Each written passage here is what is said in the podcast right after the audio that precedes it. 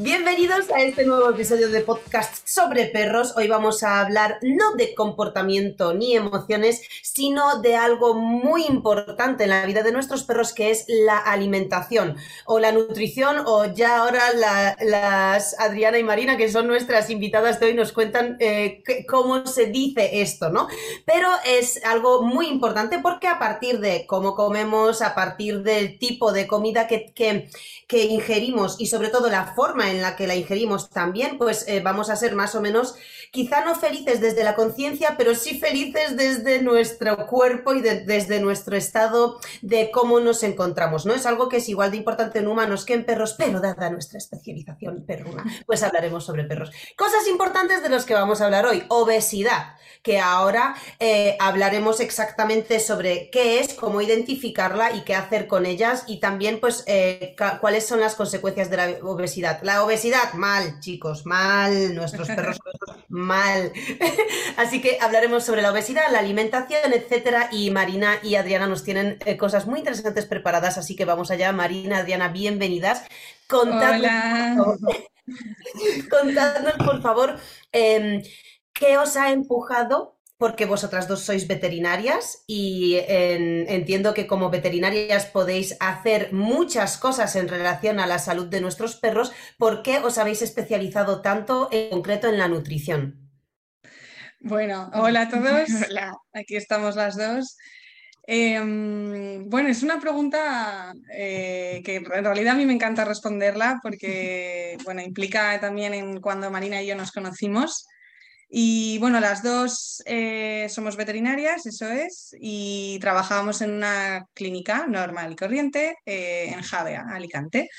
Y ahí nos conocimos y bueno, nos dimos un poco cuenta, fue Marina, de hecho, a través de su caso personal con su perro, en que la alimentación, pues bueno, juega un papel muy importante en la salud de los dos perros, no solo cuando ya tienen un problema, sino también de manera preventiva en la salud tanto física como emocional que es a lo que vosotros os dedicáis también.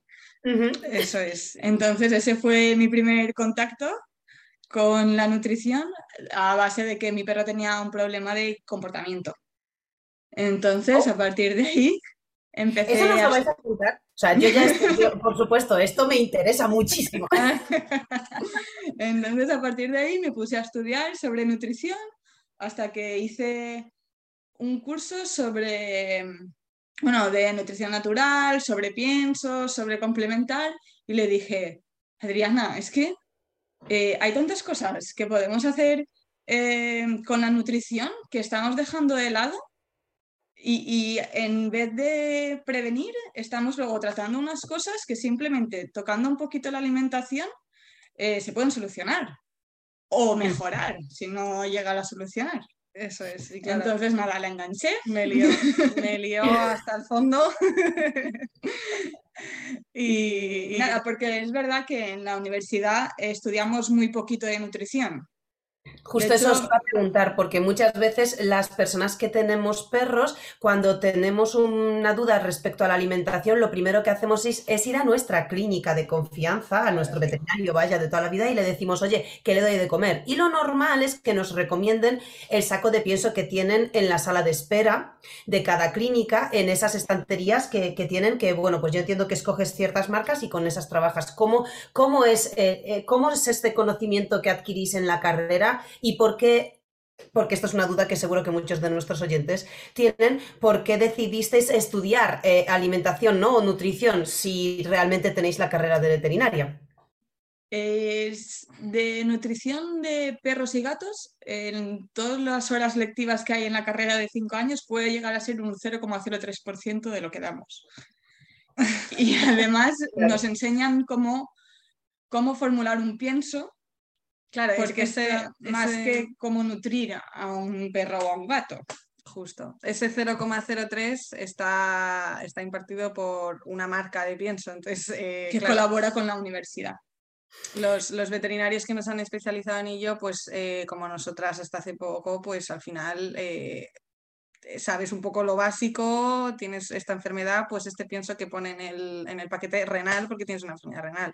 Entonces fue ese el motivo, fue el, el, saber a través del tema emocional del perro de Marina cómo afecta a la alimentación, el decir, pues es que no sabemos nada, vamos a estudiar porque tenemos en nuestras manos algo muy potente.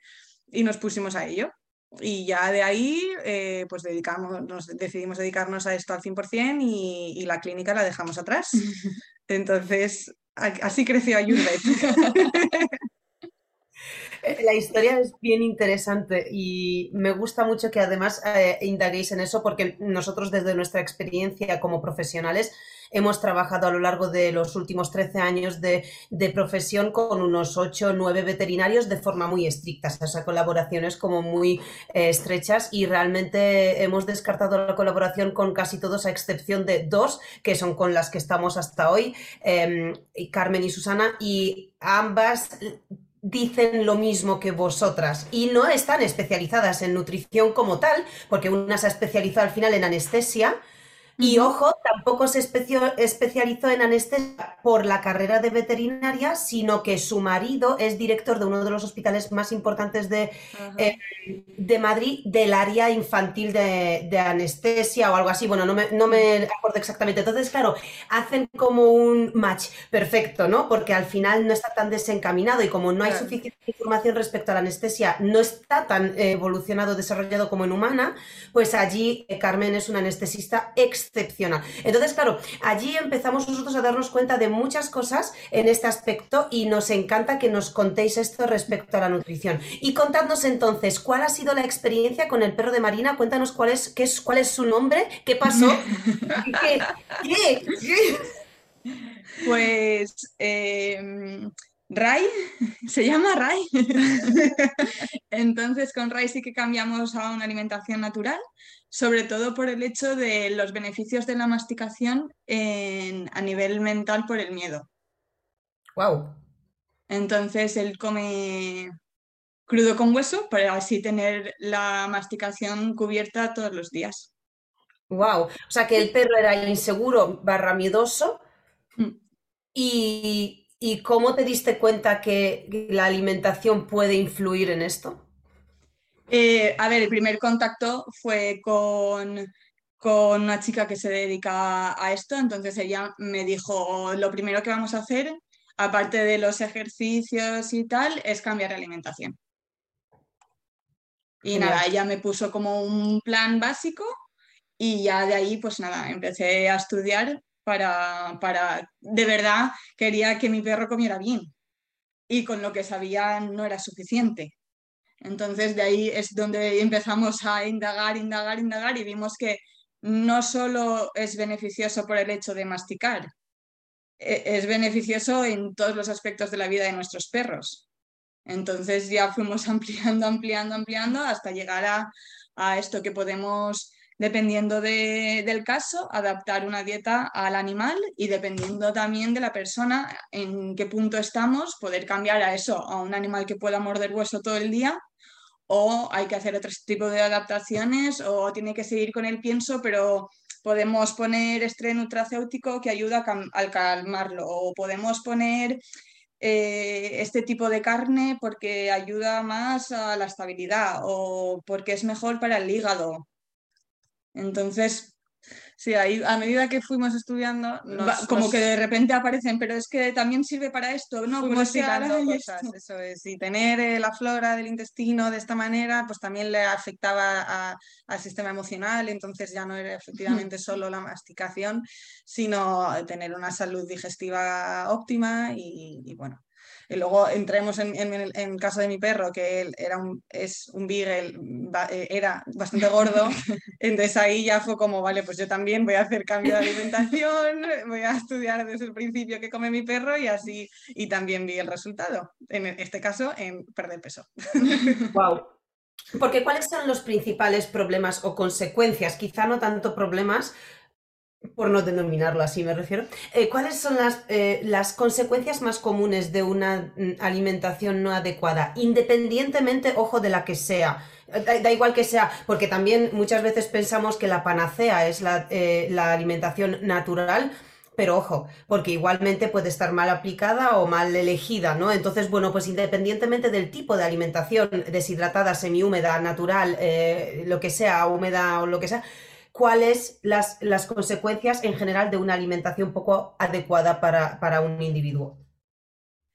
Pues al final, si no está adecuada, es porque no está cubriendo las necesidades eh, de los nutrientes. O sea, existe una parte, la parte de, las necesidades energéticas, el que tenga un exceso de, kilocalorías, entonces ahí tendríamos la principal problema que es el sobrepeso, que luego hablaremos de él. Y en general, si tú tomas algo que no te está cubriendo eh, tus necesidades eh, de nutrientes, vas a tener deficiencias.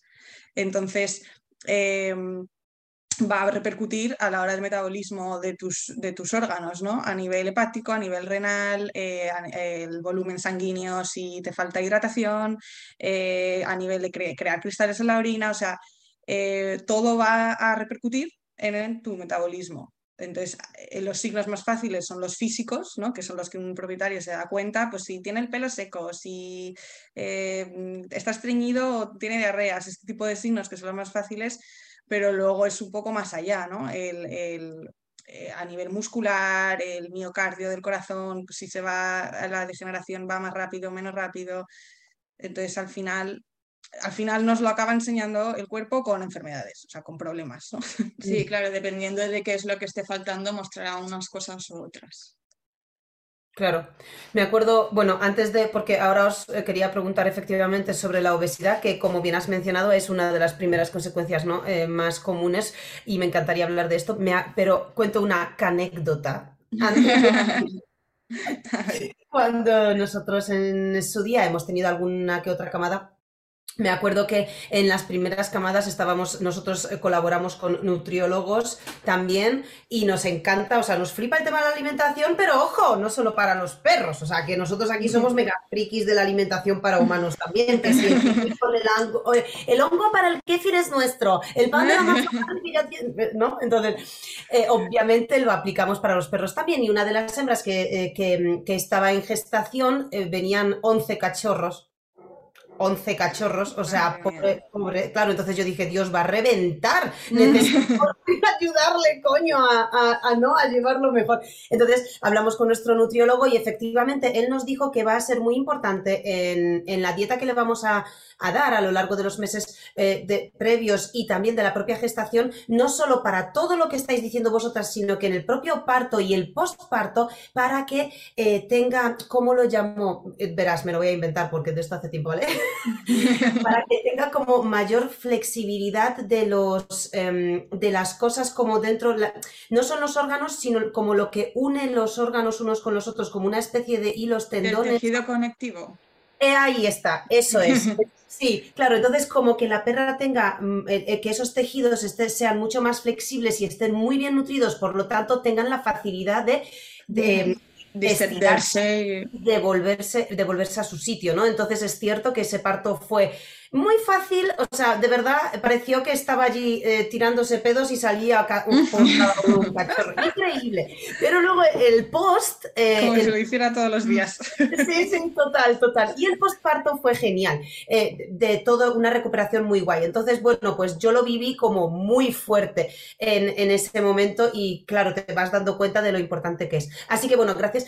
Eh, contadnos entonces el tema de la obesidad y por favor, en los comentarios, decidnos, los que nos estáis escuchando, si creéis, antes de que sigamos hablando, que si no es trampear, eh, ahora, antes de hablar, si creéis que... si creéis que vuestro perro tiene sobrepeso o no, porque también entiendo, chicas, que hay una diferencia entre un sobrepeso y una obesidad, ¿no? Eso es, eso es, eso es. Eh, bueno, antes de empezar a hablar de la obesidad, eh, podemos definirla para, darle un poco la seriedad que se merece. y no como, ay, sí, jiji, que ahora se estarán riendo alguno que otro, ay, el mío claro. una chichilla además.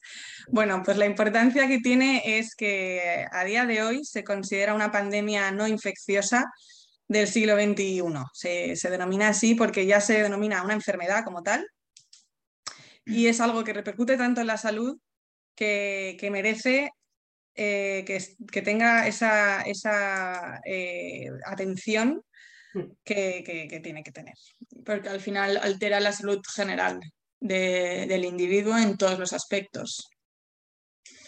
Y, entonces al final acaba siendo un desajuste, o sea, el, balance energético mm, eh, acaba siendo positivo, ¿vale? Eso es un poco el resumen de, lo que la obesidad eh, es. Y es que eh, la ingesta de kilocalorías es superior a las que se queman, dicho así fácil. Puede ser que haya ingesta o que el balance es positivo, vamos, que comen más de lo que gastan. Eso es, o que, o que quemen muy poco porque tengan el metabolismo más lento, etcétera, etcétera. Entonces, la importancia que tiene es que a día de hoy hay muchos estudios que, han eh, pues estudiado la prevalencia de, esta enfermedad a nivel mundial y más a nivel local.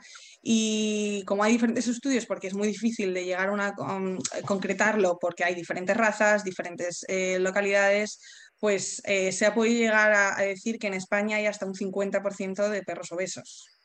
Entonces, claro, esto no es ninguna tontería. Y a nivel mundial, depende del país, pero vamos. Hay una media como de un 37% de obesidad en perros y gatos a nivel mundial.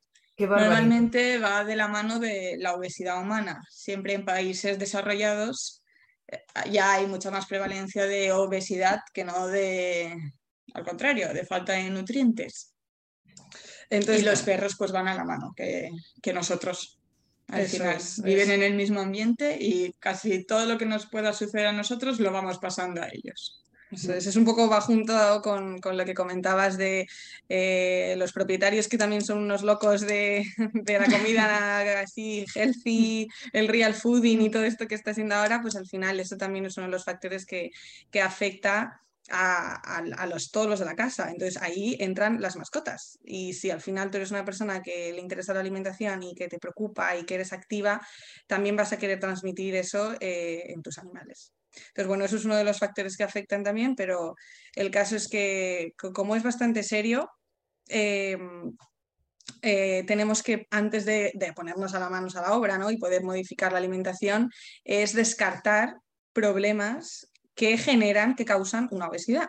¿no? Antes de volvernos como locos, eh, una dieta, una no sé qué, ponte a correr todos los días, sino descartar una patología que pueda estar causando esta obesidad. Entonces, aquí entran, eh, sobre todo son las endocrinas, en perros es muy común el hipotiroidismo, que lo que hace es tener un metabolismo basal mucho más lento de lo normal. Eh, bueno, que todo esto se diagnostica con analíticas de sangre y demás en, un veterinario, ¿vale? Eh, el síndrome del Cushing, el hiperadrenocorticismo, esto es porque causa también una polifagia, que es querer comer más, más, más, más y más, entonces tienden a engordar, eh, porque esa es otra. cuando un perro nos pide comida, es muy difícil decirle que no, entonces es algo que es de las primeras cosas que, los humanos tenemos que, tratar, porque al final cuando nos comprometemos a que una mascota pierda peso, el, perro va a hacer un esfuerzo, pero es que el propietario lo va a hacer todavía más, porque el no darle es, lo que al final acaba complicando el asunto.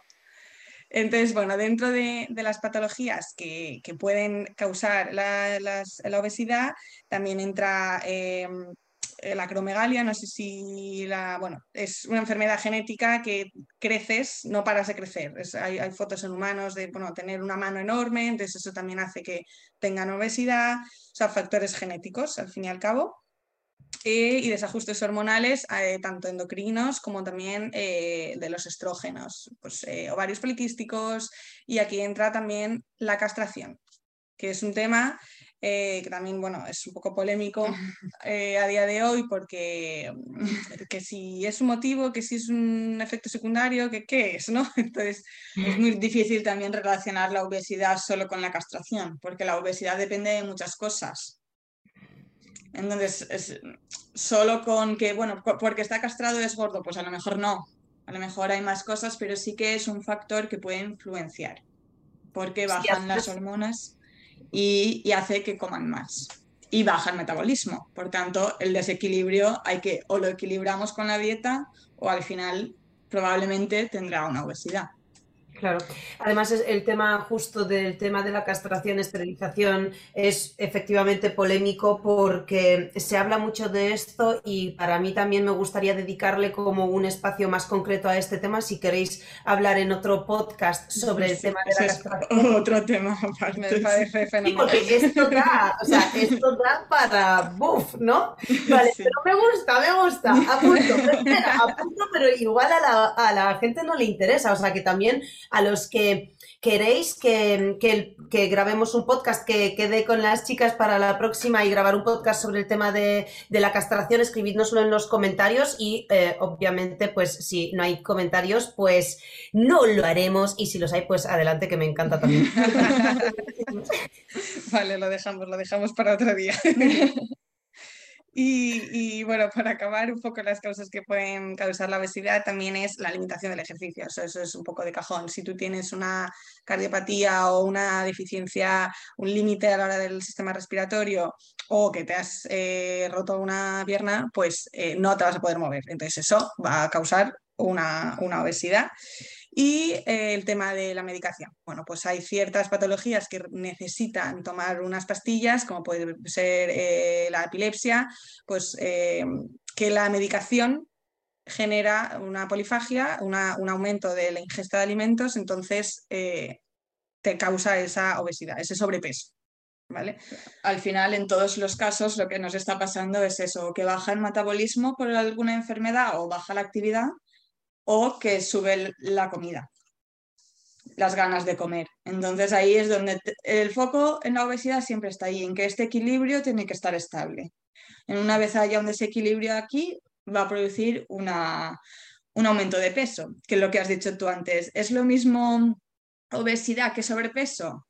Bueno, no, hay gente que sí que lo separa mucho, en plan, sobrepeso es hasta un 15% más del peso ideal y por encima del 30% se considera obesidad. ¿Qué pasa? Que es una enfermedad crónica.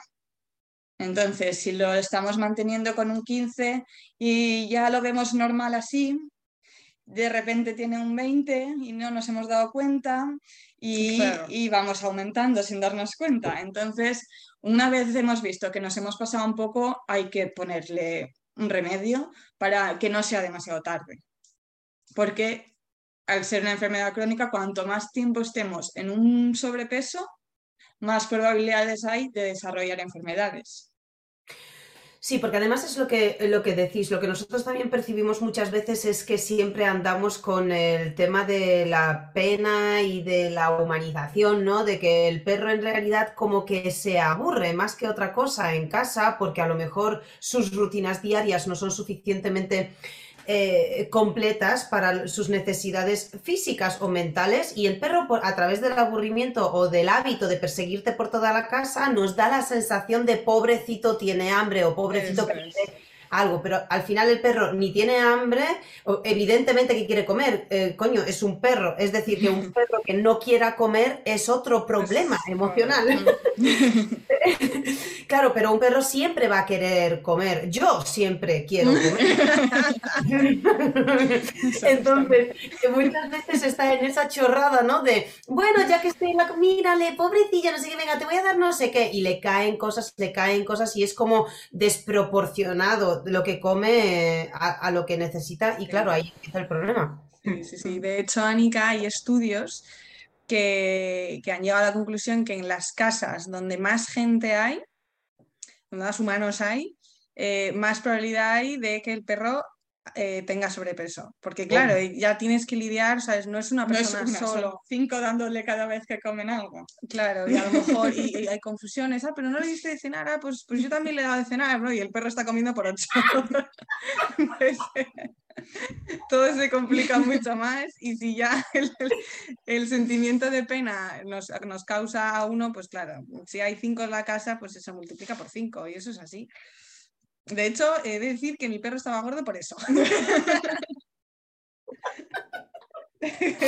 Pues, tuve unos clientes que, me decían esto que decís vosotros. Es que somos muchos y claro, es que como eh, en el cajón, había como cajones de estos eh, súper tochos en la cocina que abrías así, ¿no? Y estaba pues los premios del perro, las, eh, las cosas como de humanos, ¿no? Entonces, entonces, claro, a lo mejor abrías el cajón para coger algo para ti y como el perro, obviamente, hace una... que ese es el cajón. Hombre, hombre. Entonces, cada vez que abrían el cajón para algo suyo, el perro aparecía. Porque, claro, lógico, ¿no? Tiene, eh, pues es como cuando abres el tupper de las salchichas, el perro se sabe el sonido, es un activador, es un estímulo puente, ¿no? Eh, entonces, venga, pues para adelante. Y claro, pues cada vez que abrían el cajón para algo suyo, como aparecía el perro, pues ya estaba a mano, entonces le daban y le daban todos. Entonces yo lo que les dije es que, por favor, simplemente cambien de sitio los premios, pero no, al cajón de al lado, sino que les dije, ¿qué tal? El perro tiene los premios en un sitio en el que si tú abres el cajón para algo tuyo y el perro viene a pedirte un premio, te da pereza ir hasta, hasta la otra punta del salón para darle un premio, por lo tanto no lo haces. eso hicimos, le pusimos los premios al perro en la otra punta del salón y esto fue muy clave. perdón, sí, perdón que me enrollo. Oye, pues, pues me apunto, me apunto a esa, ¿eh? No, no, la había puesto en práctica. Pues sí, al final em, lo que hay en casa se plasma y eso pasa en humanos igual que en los niños, pues en los perros es igual y de hecho hay estudios que confirman también que si el tutor tiene un sobrepeso, el animal va a tener un sobrepeso, si el tutor tiene poca actividad, el animal va a tener poca actividad de ejercicio a, pesar de, eh, eh, los factores ambientales, ¿no? por llamarlos de una manera, ¿no? que es al final, pues quién te rodea, lo que comes, el ejercicio que haces, eh, afectan muchísimo. Y también están los factores genéticos que también todos sabemos, hay ciertas razas que tienen más tendencia a coger peso. Y de hecho yo me intentaba agarrar a eso. Bueno, es un Beagle, pero al final no quiere decir que tú no puedas hacer nada. Pero hay razas que eh, lo tiene más difícil el tutor. Eso es así. Así que si a alguno le pasa, tranquilo, porque es normal. Eh, se puede hacer, todo está en nuestras manos, pero es normal que haya razas que tiendan a engordar. De hecho, hay, alguna, hay, hay un galgo inglés que es todo lo contrario. Eh, se demuestra que es resistente un poco al, tema de, acumular los adipocitos y demás. Entonces, bueno, este, este, papel genético también juega en, esto de la obesidad. Sí, al final es como nosotros, que eh, tú puedes comer lo mismo que el vecino y hacer el mismo ejercicio y uno pierde peso y el otro no. Pues con los perros también pasa.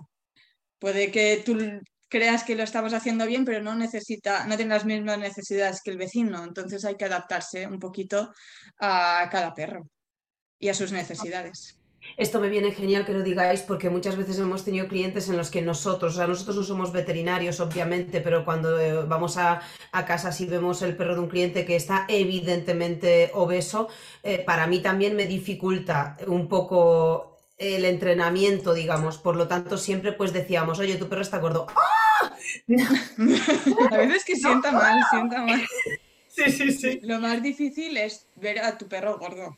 claro. Eso le cuesta a todo el mundo. A, a, todo el mundo. Entonces viene la típica frase de, porque a los que no les cuesta lo y lo saben, la frase en el 100% de los casos es, pero Anika, tú sabes cuánto le he reducido la dosis diaria. O sea, es que yo ya no puedo darle menos, que el perro va a estar hambriento. Pues mira, yo le doy eh, esto, es que ya no puede comer menos. Y claro, yo les intento explicar de, si tu perro come esto, o sea, que son tres granos de, pienso, digamos, al día y está gordo como un ñu, pues a lo mejor, claro, es decir, mm, no sé, a ver, tres granos he exagerado porque para un cliente el que mi perro le he reducido la dosis al mínimo, ya no puede comer menos, es un bolentero lleno de pienso, ¿vale?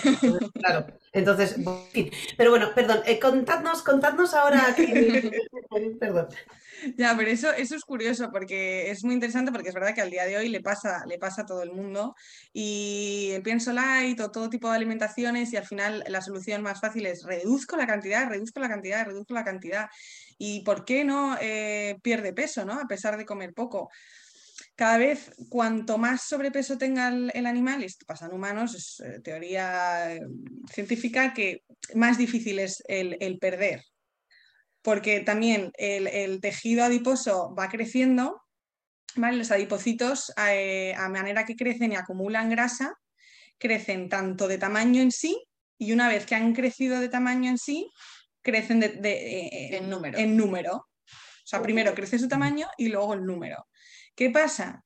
Que al crecer su tamaño y luego el número, Em, la circulación no llega, el flujo sanguíneo disminuye muchísimo, entonces se produce una hipoxia, una falta de oxígeno.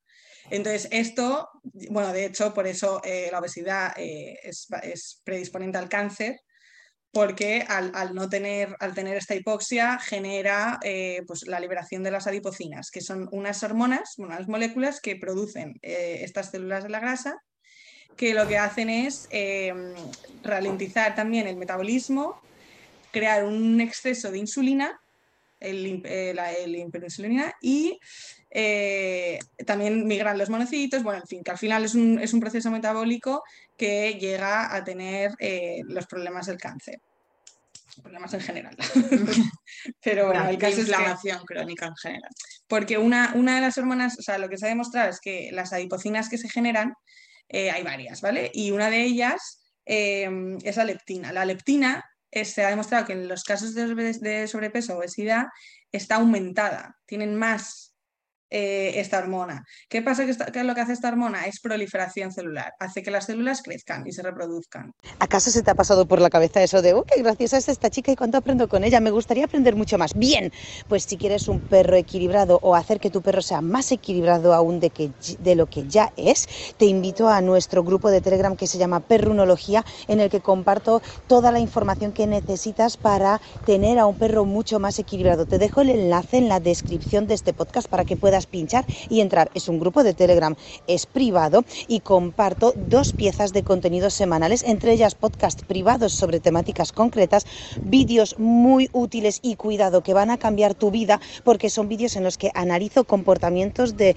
perros en directo, actuando con otros perros o con sus humanos y analizo el lenguaje corporal tanto de los perros como de los humanos diciendo los errores y qué deberían hacer para que las situaciones que estás viendo en esos vídeos no ocurran súper chulo. Todo el mundo que está en perrunología ya está viendo increíbles resultados con sus perros a nivel de que los perros mejoran los comportamientos, mejora la convivencia con ellos y todos son mucho más felices. Así que te invito a que entres con nosotros, pincha el enlace en la descripción y te espero dentro.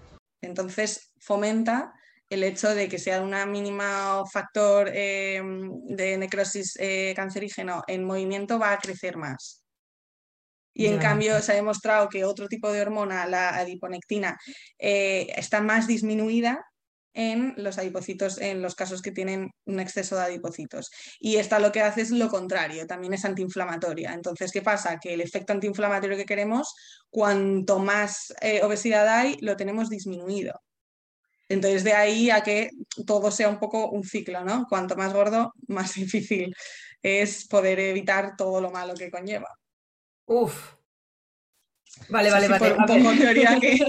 vale, vale, vale. Es un poco difícil Objetivo conseguido, estamos todos muy alarmados. Y, ahora, vale, preguntas obvias y lógicas que deben venir ahora. Uno, ¿cómo saber si mi perro tiene sobrepeso o obesidad? Dos, ¿qué hago si lo tiene? Vale, a ver. Lo primero es que normalmente eh, las personas que tienen un perro gordo lo tienden a ver mejor de lo que está. Y los que lo tienen un poco delgado lo suelen ver menos delgado. Entonces, lo primero es ser objetivo con tu perro. hay estudios que demuestran que un, un, dueño con un perro flaco lo ve más gordo de lo que está. Y un dueño con un perro gordo lo ve más flaco de lo que está. Entonces, lo primero es ser objetivo. ¿Vale?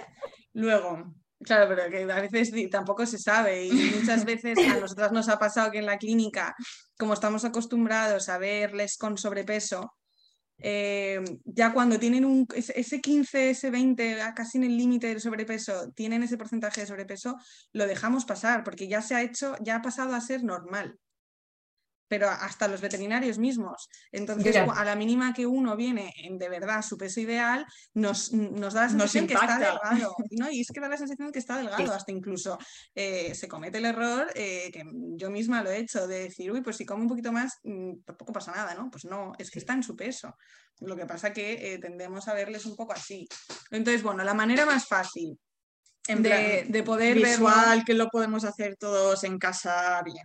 Eso es a la hora de palpar, porque tenemos que palpar a nuestro mm. perro en general. Sobre todo si tiene pelo, que eso engaña, eso engaña, engaña y que se acostumbren eso, a que les toquemos, que luego en las clínicas se facilita mucho el trabajo, que el perro está acostumbrado a que le levanten el labio, le miren la boca, los oídos, las orejas, todo, por favor. Las uñas, el mayor drama. Pero bueno, al palpar tenéis que notar las costillas, ¿vale? Tenéis que notarlas bien no después de una capa, de un subcutáneo de 20 centímetros. No, tenéis que palpar las costillas. Incluso se tiene que ver un poquito. No tiene que estar la costilla fuera, pero se tiene que intuir a la vista y cuando la tocas es la piel y la costilla. Eso es. Y a la vista cuesta un poco, es que no, que ya no estamos pasando. Vale, para todos los que estéis dudando de cómo hacer este proceso y fallar o no fallar, en la descripción de este podcast os dejo un vídeo en el que enseño exactamente esta diferencia entre los tres. El perro que está quizá un pelín demasiado delgado, el perro que está en su peso ideal y el perro que que bueno, que no está gordo porque no está gordo, pero sí que si come un poco menos no le pasa nada tampoco. Eso es. Y bueno, eso, pues, ah, pues entonces ya con ese vídeo os quedará claro, pero al final con verlo, tocarlo desde el lateral, que hay una hendidura en el abdomen, desde arriba, que haya una diferencia, por favor, entre el tórax y la cintura, eh, las lumbares, que hay ahí una cinturita, que se nos marque la cintura, y luego también se puede palpar en la cola, la base de la cola, que no se llega a palpar eh, esa capa del subcutáneo muy... Se tiene que poder tocar el huesito del, del rabito. Y hay ahí unas capas así, eso nos hemos pasado mucho ya. y luego está la manera un poco más objetiva y científica de medir el índice de masa corporal, como en humanos. Es la relación entre el peso y la altura al cuadrado.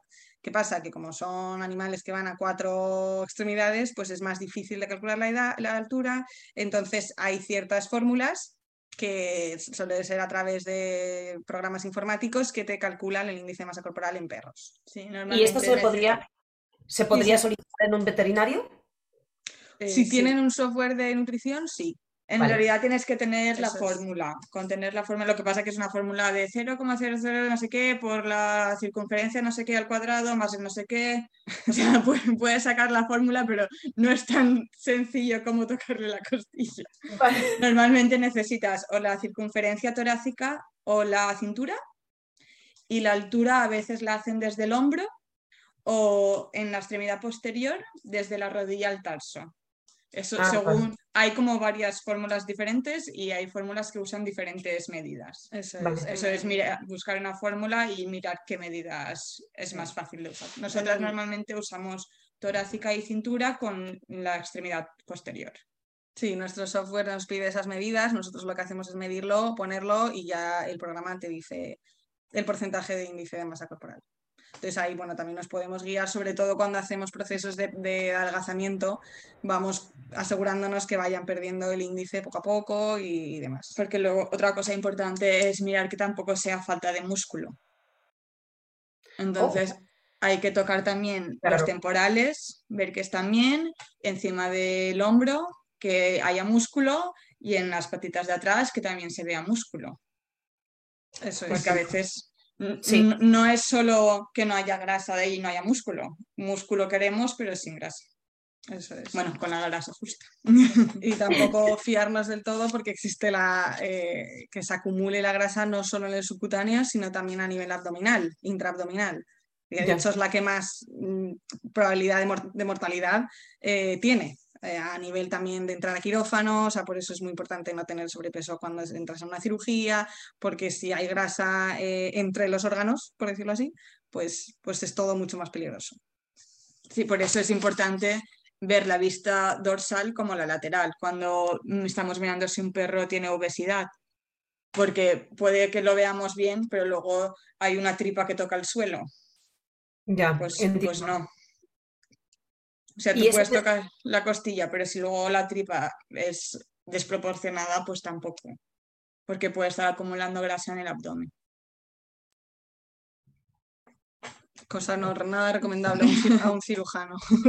Ya, sí, es que parece que no, pero son pequeñas cosas que luego se nos complican un montón y complican en otras tantas áreas, porque muchas veces decimos, ah, ¿qué más da? No, no pasa nada si esto es una chorrada, ya es una chorrada mientras tu perro no necesite, pues por ejemplo, en este caso, ir a un quirófano. Esto nos pasa mucho en, conducta también, cuando por ejemplo hablamos muchas veces con algunos, eh, algunos propietarios que tienen perros con problemas de hiperapego. Eh, y Claro, les decimos que el hiperapego, pues bla, bla, bla, todo lo que conlleva. Y ha habido muchas veces que nos hemos topado por medio con frases como, ya, bueno, pero Em, ¿Cuánto de peligroso es esto? Porque a mí me gusta que me persiga por todas partes, a mí me gusta porque, claro, a lo mejor yo tengo, en estos casos, pues estos humanos tienen más necesidad de afecto o más carencia afectiva por parte, en su vida, digamos, más humana, por lo tanto lo suplen con el perro y a ellos les gusta tener la sensación, humanizando al perro, obviamente, tener la sensación de que el perro le quiere más, porque le persigue más. Entonces se plantean el hecho de corregir o no corregir el hiperapego porque no quieren corregirlo en realidad. así que nuestro trabajo acaba ahí y a partir de decimos, vale, pues yo te cuento cosas de tu perro y en caso de que tú quieras tratar cosas tuyas, pues ya sería otro profesional, ¿no? Con más... Pero bueno, es que me ha, recordado este caso. De acuerdo. Sí, al final con la obesidad también pasa un poco, que es el que yo quiero darle este premio porque sé que él está contento cuando yo se lo doy y me gusta verlo así. Date. Entonces, es, al final es un trabajo del propietario, que tienes que ser consciente de que ya no eres solo tú, que también tienes que mirar por él y por su bienestar, si él de verdad es feliz así o necesita otra cosa. Mm. Mm. Interesante. Sí, de hecho, vamos, para, para, dejar claro un poco la solución, ¿no? Porque el problema está claro. el susto ya lo hemos dado. Entonces, entonces para saber el, el sí, eh, estoy en un caso de este tipo, pues bueno, ya, ya tenéis el vídeo que podéis ver eh, a ver si tenéis eh, ese problema o no. Y la solución, es descartar cualquier problema, obviamente, de patología y demás, tener pruebas eh, de sangre frecuentemente y tal. Es un poco lo que se aplica en humanos, vamos. ¿Defines frecuentemente? Analíticas de sangre, chequeos en el veterinario, vamos, por ver. Sí, pero frecuentemente que. dependiendo de, de la edad. En un perro joven, pues con una vez al año Vale. Si no pasa nada, está bien. En un perro adulto senior igual es necesario bajar a cada seis meses o cada cuatro, dependiendo de la edad. A ver, es que sí, eso también hay opiniones. Yo, yo, yo por ejemplo, eh, me hago una analítica todos los años y estoy sana y no tengo ningún problema, es chequeo. Simplemente. Luego hay, gente que me dice, ala, pues yo hace cinco años que no me hago una analítica. Bueno, pues no sé. ya es un poco. Pero bueno. No, pero eh, es importante, es importante tenerlo en cuenta porque también tenemos que, o sea, es muy bueno tener la frecuencia más o menos de los chequeos porque es cierto que nosotros los humanos sí tenemos la capacidad de reflexionar sobre esto y sobre todo la posibilidad de decisión. O sea, yo puedo decidir que al final no quiero hacerme esas analíticas. Quizá las necesito, decido no hacerlas. Pero en Claro, como el perro no puede decidir, pues al final estamos siempre en, la misma cosa de somos dioses, ¿no? Y, manejamos aquí, decidimos sobre la vida de un ser vivo. Bueno, en este caso, con saber ya decidimos, pero una vez al año a mí también me parece guay, sí. Nosotros lo hacemos, vaya. bien, bien, bien, bien. Con los perros, no con nosotros.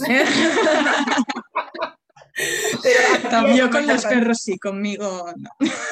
Claro, es que es eso. Y luego aquí entramos en otra cosa como por ejemplo son las desparasitaciones. Nosotros como profesionales, o sea, todos los que trabajamos en, la empresa, en Perros y Punto, nosotros sí nos hacemos eh, desparasitaciones nuestras, o sea, pastillitas para desparasitar una vez cada seis meses, porque entendemos que tenemos mucho contacto con muchos animales y las veterinarias que yo conozco también, pero yo conozco profesionales cañinos y veterinarios que no se han hecho una desparasitación en la vida y vamos, igual esa mm. decisión también, claro. Claro, eso es, eso es, eso es. Es otro tema también con, que tiene controversia, porque antes de, o sea, también puedes pensar, antes de tomarme un antiparasitario, comprueba que tengas parásitos. ¿No? Entonces, en vez de tomarte una pastilla, o sea, yo lo hago sobre todo en, las clínicas, que como protocolo se suele recomendar tomar la pastillita de los tres meses, ¿no? O de los cinco, y al final, bueno, pues hay diferentes maneras de actuar simplemente. También hay diferentes casos. No es lo mismo vivir en una ciudad y que el perro no salga al campo que, que viva todo el día en el campo. O sea, al final son protocolos que se pueden seguir o se puede pues lo mismo que la analítica. Hacemos la analítica y vemos si hace falta cambiar algo. Hacemos una prueba de CES a ver si hace falta desparasitar o no. Entonces eso es lo mismo. También en el tema de las desparasitaciones depende un poco de la, de la localización geográfica de cada persona, entiendo, porque hay comunidades en las que no es obligatorio la desparasitación y hay comunidades en las que sí es obligatorio, independientemente de que tengas parásitos o no, la cartilla tiene que estar sellada pues cada meses. Sí. Eso es, eso es, eso es. Entonces, bueno, eh, respecto a, la alimentación, una, de, las, de, las, de las claves para, perder este sobrepeso es disminuir, o sea, como decía Marina, ¿no? El problema está en que ese balance es positivo. Entonces, o hay que disminuir la ingesta o hay que aumentar eh, el gasto de energía. ¿Qué pasa? Que eh, se ha llegado a demostrar que la alimentación es más efectiva que el hecho de aumentar el ejercicio. Me explico. Un estudio, por ejemplo, que hicieron a 20 perros. Pues de estos 20 separaron 10 y 10, 10 eh, que continuaron con la misma comida, pero hicieron más ejercicio. Y los otros 10, el nivel de actividad siguió siendo el mismo, pero le reajustaron la alimentación para perder peso. Bueno, pues de esos 10 y 10, los 10 que sí que modificaron la alimentación, pero no modificaron el nivel de actividad, perdieron el peso que querían y a nivel de, la circunferencia tanto de como abdomen también disminuyó más que el otro grupo. Entonces, bueno, esto es uno de tantos estudios que habrá que, que, demuestra que sí que la alimentación al final es la solución para este problema. Y ahí entran varios tipos de alimentaciones eh, que además a día de hoy cada vez eh, están más de moda o más simplemente conocidos, otras alternativas que antes no se conocían tanto. Y ahí tampoco vamos a entrar porque estaríamos también otra hora más, pero lo que sí hay que tener en cuenta es que la calidad del alimento eh, sea la mejor posible y que la restricción calórica eh, o sea, que tengamos menos calorías de las que necesitamos, ¿no? Para perder este peso. ¿Qué pasa? Que hay que diferenciar entre restricción calórica y restricción de nutrientes. No es lo mismo, o sea, lo que no se debe hacer y es lo que todo el mundo hace y yo y todos hemos hecho, es quitarle cantidad de comida al perro. Pues le doy menos, pero le doy menos, pero le doy menos. Pero claro, tú piensas, si le estás dando 20 eh, gramos de, de pienso al día cuando debería de tomar 60, ¿qué pasa? Que a tu perro le están faltando nutrientes porque no le estás quitando solo calorías, le estás quitando todo lo que aporta ese alimento. Entonces hay que tener ahí eh, ese, cuidado y ese juego de, o ponerte en manos en un profesional o, estudiar bien qué es lo que le das para que al final eh, sí que esté, eso es, todo cubierto y que esté perdiendo peso, pero que toda eh, la alimentación esté cubierta. Porque aunque bajemos la cantidad, lo que tenemos que tener en cuenta es que los micronutrientes, es decir, las vitaminas, los minerales, deben cubrir las necesidades con el peso que tiene. No como si tuviera, si tiene que pesar 20 y pesa 25 y tú le estás dando comida para 18 porque quiero que pierda, le estás dando, si solo quitas comida, le estás dando micronutrientes para 18 kilos y todos los otros kilos no los podemos alimentar que no les queremos dar calorías, pero sí necesitan las vitaminas. Entonces eso es lo que hay que tener en cuenta, que a veces no es solo quitar comida. Si quitamos mucha, mucha comida, hay que suplementar con vitaminas y minerales para que quede equilibrado. Entonces, ¿cuál es la proporción de nutrientes que se considera ideal para una dieta para perder peso? Pues hay que subir proteína y fibra. ¿Por qué? proteína, pues lo hemos dicho antes, no es lo mismo perder eh, peso porque perdemos grasa que, porque estamos perdiendo músculo. Músculo queremos que se quede ahí. Y la fibra porque nos ayuda a la saciedad, que es uno de los problemas que tenemos cuando queremos perder peso, que como bajamos las calorías, pues se pueden quedar con hambre y luego vienen los sustos de que es que quiere comida, quiere comida, quiere comida, todo el día quiere comida. Entonces, las fibras es lo que tenemos que poner alto para que sientan esa saciedad, porque lo que hacen es ralentizar un poquito el vaciado gástrico, entonces ellos se sienten llenos. ¿Vale? Luego, esto ya depende un poquito del tipo de alimentación que, se le llegue a dar, pero las proteínas deberían estar entre un 34 y un 60% de la cantidad total de macronutrientes, la grasa entre un 30 y un 35% y los carbohidratos entre un 2 y un 33%. Este es el problema que solemos tener con los piensos. Luego ya lo veremos.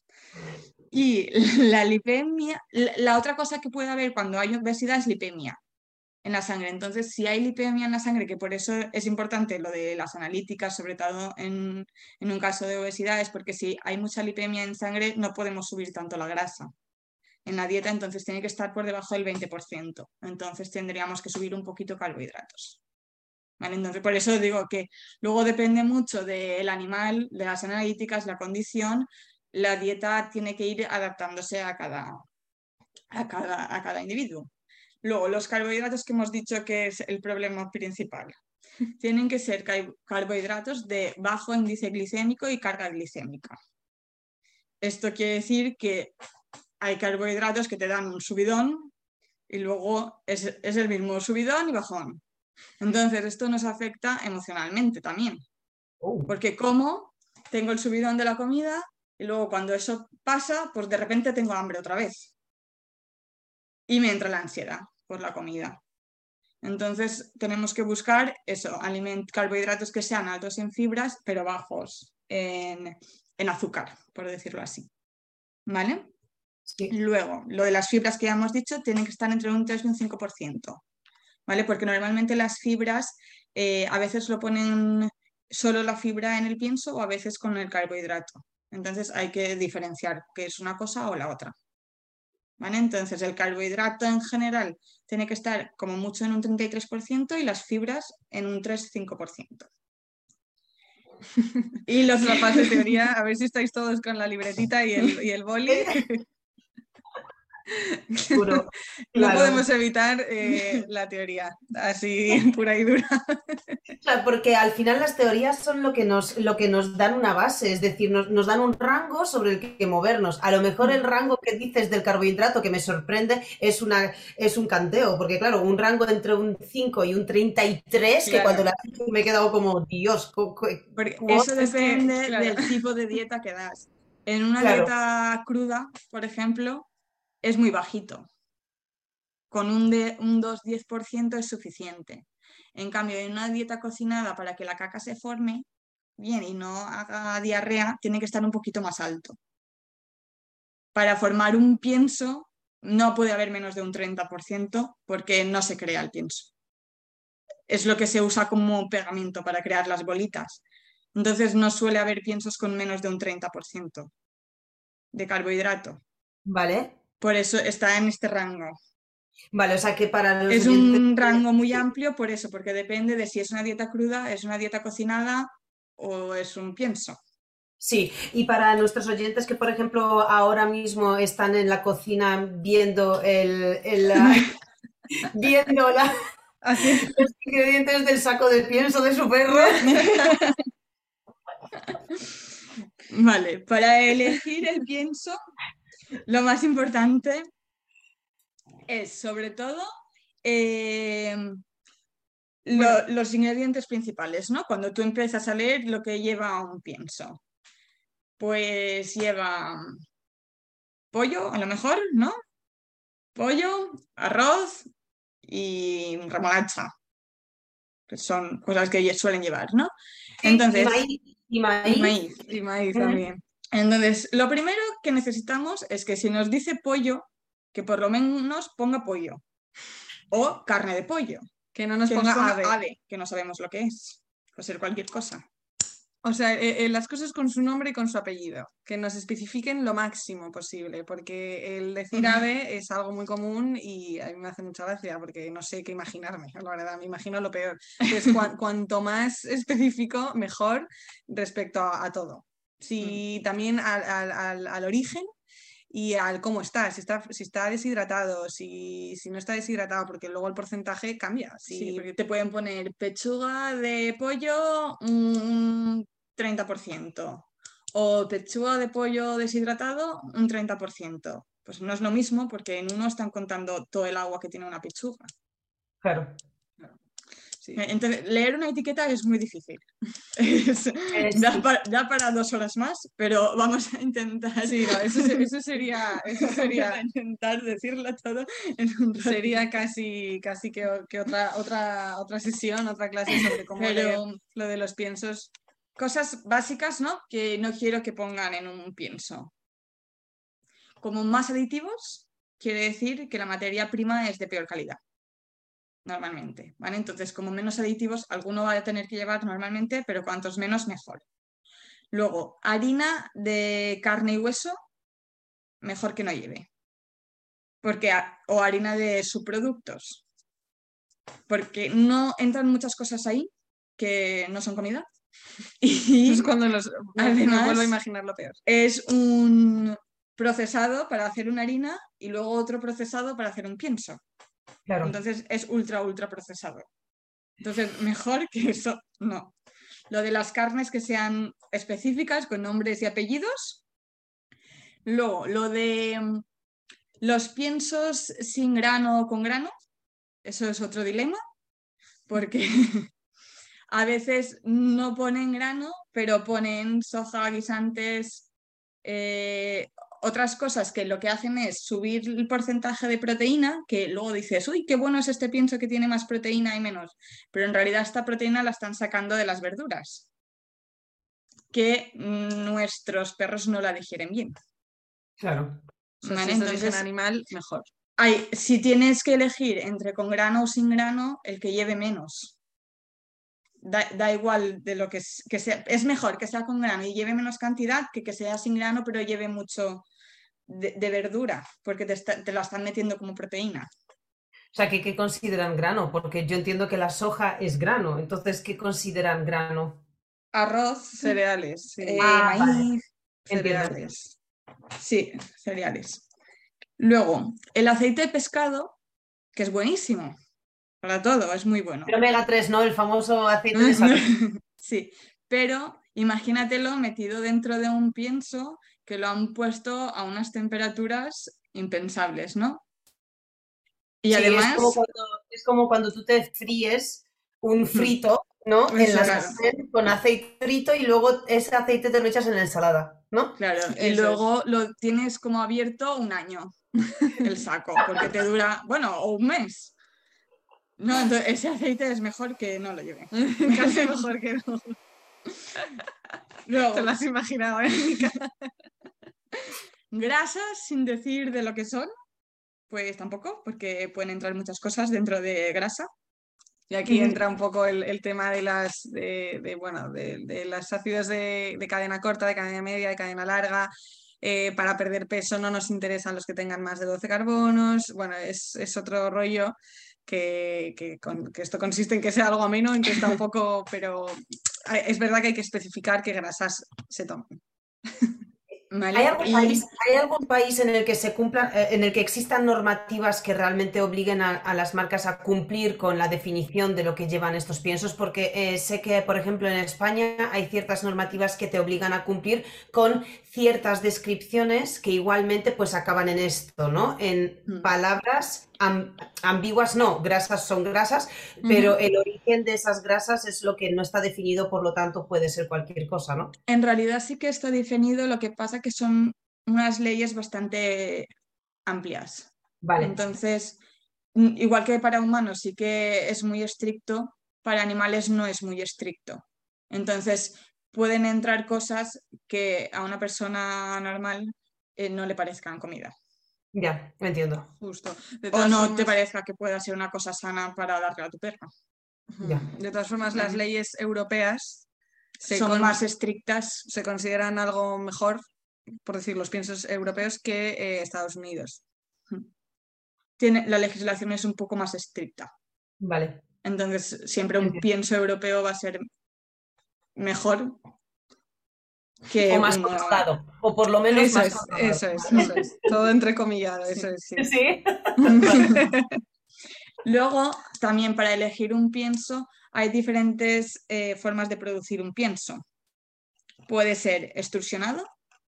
Esto a veces es un poco difícil de encontrar en el saco, entonces hay que mirar bien.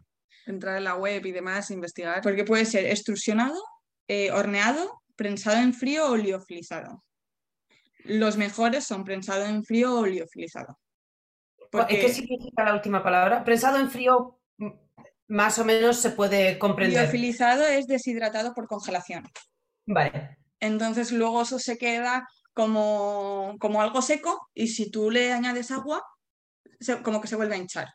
Vale. Imagínate que se queda como una flor seca de esas que secas en papel y tú luego le echaras agua y uh, volviera a ser una flor. Pues eso es lo que pasa con los liofilizados. Vale, no sé qué flor es esa. ¿Qué, no, es? un ejemplo. Eso no pasa. no he visto una flor de esas, Lo estoy en mi mente también. Era para que os imaginarais el efecto de que No, pero yo creo que existe. ¿eh? No, para... no, ha sido un buen ejemplo.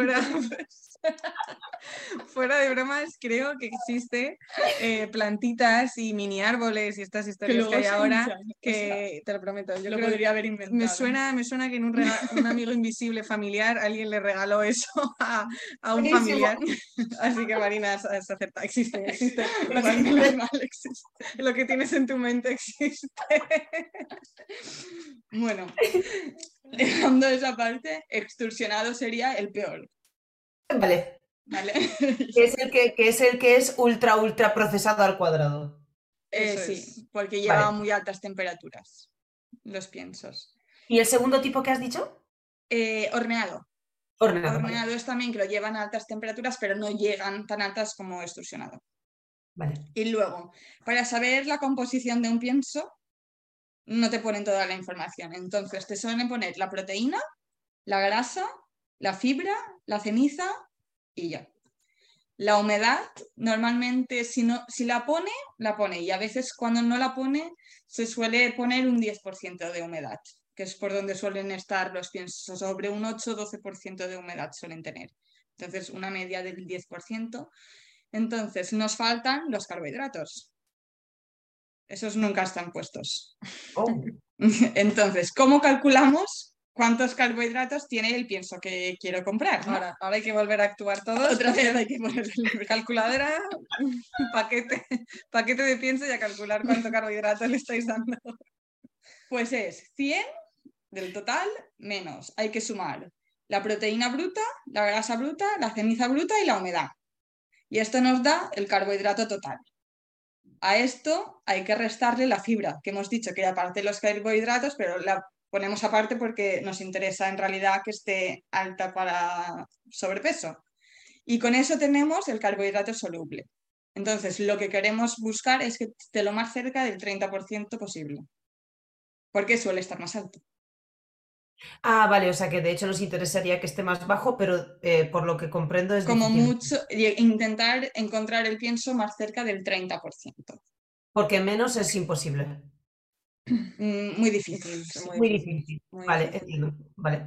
Todo esto eh, estamos hablando, vamos a recalcar que es de una manera general, ¿vale? Que no, estas pautas no valen mm. para cualquiera, un caso renal o, algún tipo de patología que, por ejemplo, el porcentaje de proteína tenga que estar más bajo por lo que sea, pues eh, todo esto que acabamos de decir no, no, no se cumple siempre, ¿vale? O sea, es una manera un poco general. Como has visto, los porcentajes que me has dicho, pero del 2 al 30 es cualquier cosa, casi. No, pues claro, es que luego hay que adaptarse a, cada, a cada tipo de comida y a cada animal. Si hay varias cosas que hay que tener en cuenta, pues a lo mejor no puedes poner una proteína al 60%. Entiendo. Eso es. Vale.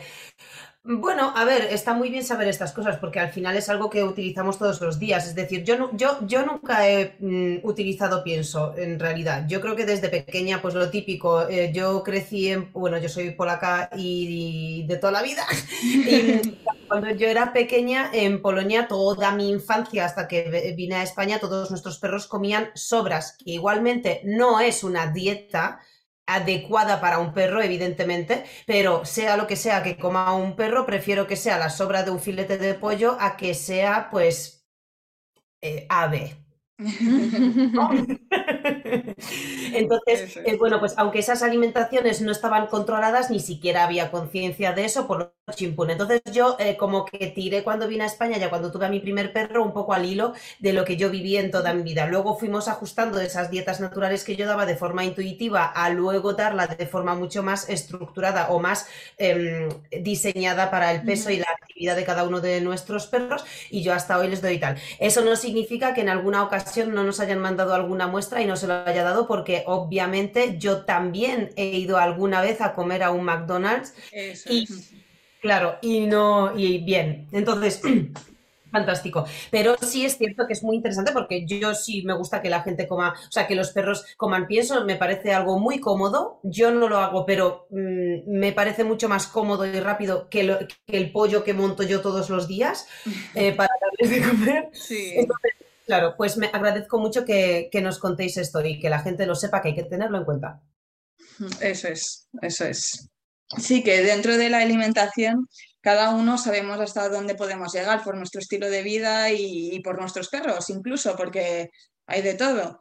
Entonces, que hay que intentar darles lo mejor dentro de las posibilidades de cada uno. Al final, claro, siempre eso es lo importante. Pues em, me parece de verdad, súper buena la información que nos has dado, eh, que nos habéis dado. Espero que a todos les haya servido. Ahora me gustaría saber en los comentarios si eh, os vais con más dudas de las que vinisteis al podcast. no sé si es bueno o malo eso.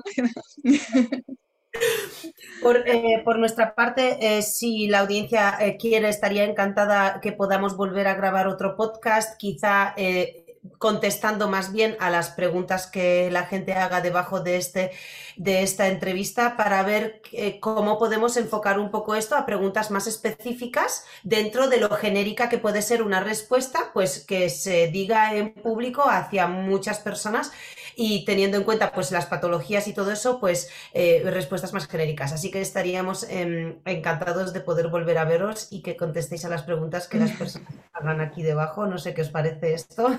Nos parece fenomenal, porque no, siempre en nuestras cabezas muchas veces suena mejor de lo que luego se explican las cosas. Entonces, por si algo no ha quedado claro, encantadas de... Esperemos que por lo menos les, les, hayamos hecho reflexionar sobre el peso. Eso, ya solo con eso ya es el primer paso. Efectivamente, o sea, eso os lo agradezco mucho. Yo estoy muy de acuerdo con el tema del peso. También me parece un mucho de sentido común, es decir, que al final, eh, como priorizar la salud de nuestro perro ante nuestros caprichos o nuestros deseos de cubrir ciertas cosas que al final no son del perro, sino que son nuestras, también me parece interesante eh, que lo hayáis mencionado. Así que chicos, todo el mundo ahora preocuparnos un poco más por el peso de nuestros mm. perros y por lo tanto por la alimentación. Y, y bueno, muchísimas gracias. No sé si queréis concluir este gran podcast con alguna frase de estas impactantes que ahora os he sorprendido y estáis las dos diciendo, venga, no me jodas. ¿No podías haber avisado? No, la frase más impactante es somos lo que comemos. Y lo es. No, no, es original, pero nos encanta usarla. Así que... Estamos de acuerdo con vosotras y muchas gracias por haber. Eh, muchas gracias por esta entrevista, chicas. Ha sido un placer. Esperamos veros pronto y esperamos que salvéis muchas vidas, las mejoréis la calidad de vida de muchísimos perros y les mantengáis sanos, sanos y salvos a salvo de la obesidad. Muchas gracias, Anika, y a todos. Por escuchar esta horita. Esperemos que sí nos quieran volver a escuchar. Y no haya sido peor esto que no. No está en mi mano, ¿eh? ya lo sabéis. Aquí que, escriban ellos y no está en mi mano. Yo os aviso, yo os aviso de los comentarios. Pues espero que nos veamos pronto, chicas, y un placer, un besazo enorme. Chao. Chao.